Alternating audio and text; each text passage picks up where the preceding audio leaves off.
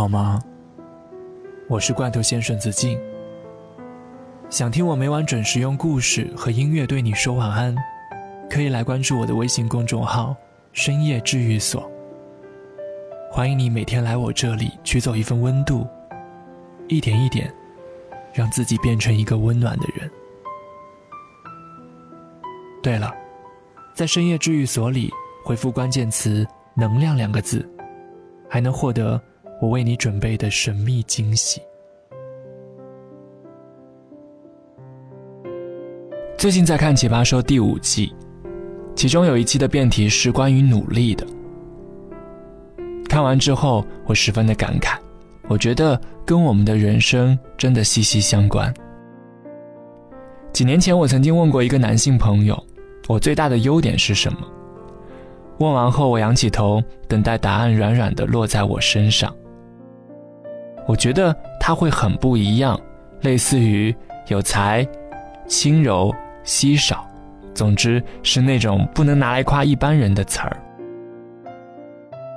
但他认认真真的回答我说：“你最大的优点是，你很努力。”说实话，我当时是很失望的，我简直想气势汹汹的问他：“我节目做的还可以呀，你就不能夸我有才吗？我最大的优点就只是努力吗？”对话没有继续下去。那时我只是在网上发表过一些节目，却已经觉得自己可以得到一些称赞。我悄悄在心里想，有一天我会让你们看到我的特别，它绝对不是“努力”二字可以讲全的。但后来发生了什么呢？后来我发现，我得到的让同龄人羡慕的一切，都是用努力换来的。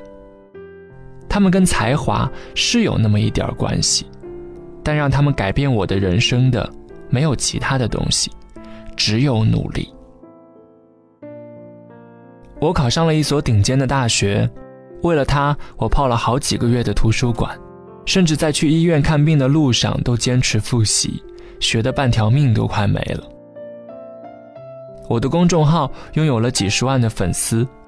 为了这个公众号，我一年写几十万的字，最忙的时候一整个月不休息，累得差一点抑郁。我住进了上海的市区，晚上可以打车去南京西路吃饭，或者去新天地喝酒。而支撑我过上这种生活的存款，是我想尽办法才挣到的。很多人大三的时候在想，怎么向父母多要点钱买包买鞋。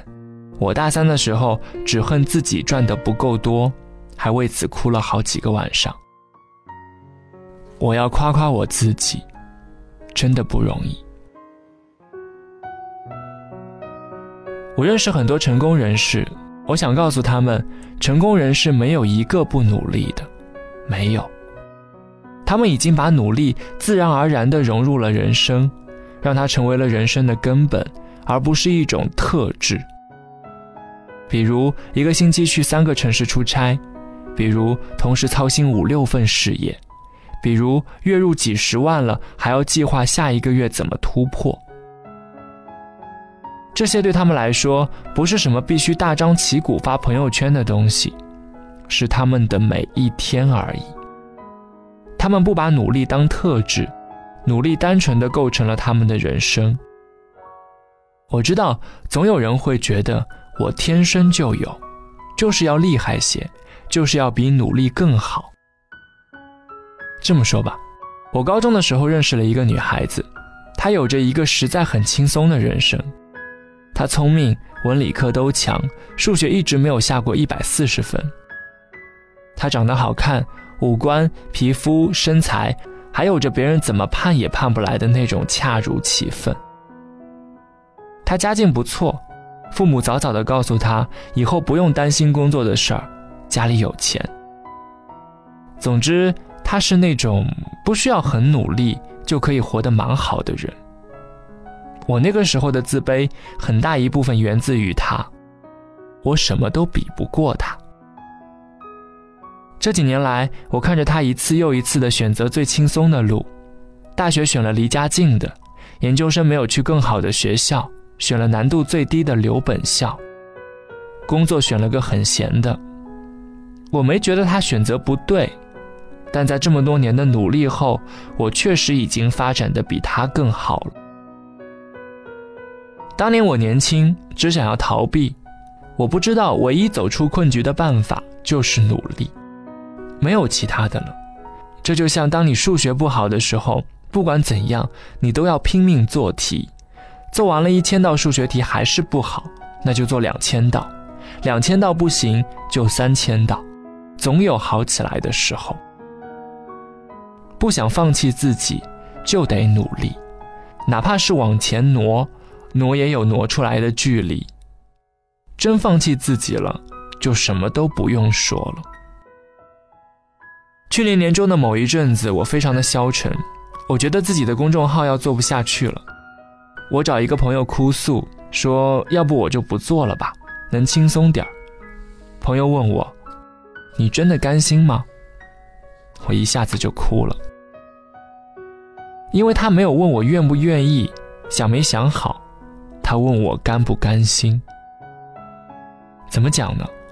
我不甘心，我熬过来了，我继续运营，继续管理团队，然后做出新的成绩，然后好了起来。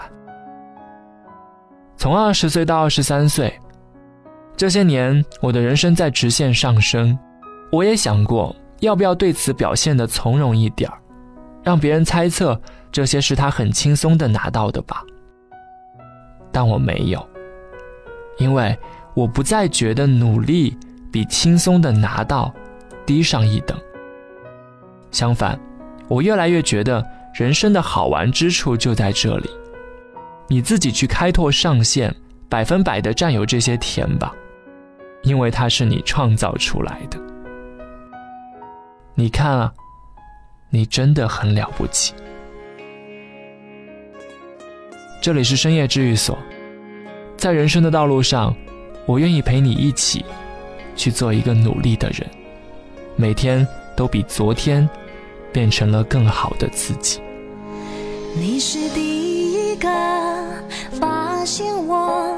越面无表情，越是心里难过。所以当我不肯落泪的战斗，你会心疼的抱我在胸口。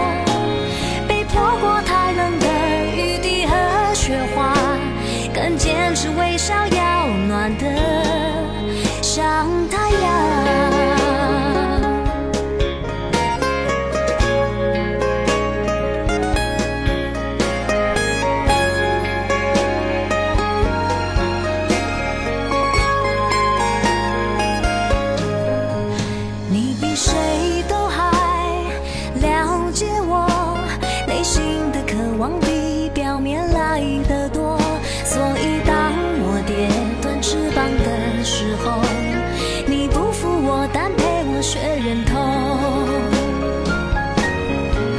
我要去看的最远的地方，和你手舞足蹈聊梦想，像从来没有失过望、受过伤，还相信敢飞就有